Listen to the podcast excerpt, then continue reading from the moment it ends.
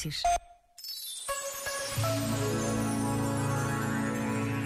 Tudo é tão pouco, dizia Álvaro de Campos. Parece um desabafo de poeta desconsolado, mas se calhar esconde uma nesga de esperança, abre até uma janela para o que está para lá do que os olhos alcançam.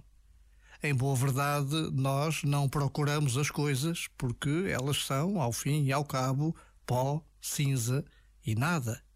Nós procuramos a procura era nada mais, nada menos do que esse tudo, aquilo a que Campos certamente aspirava.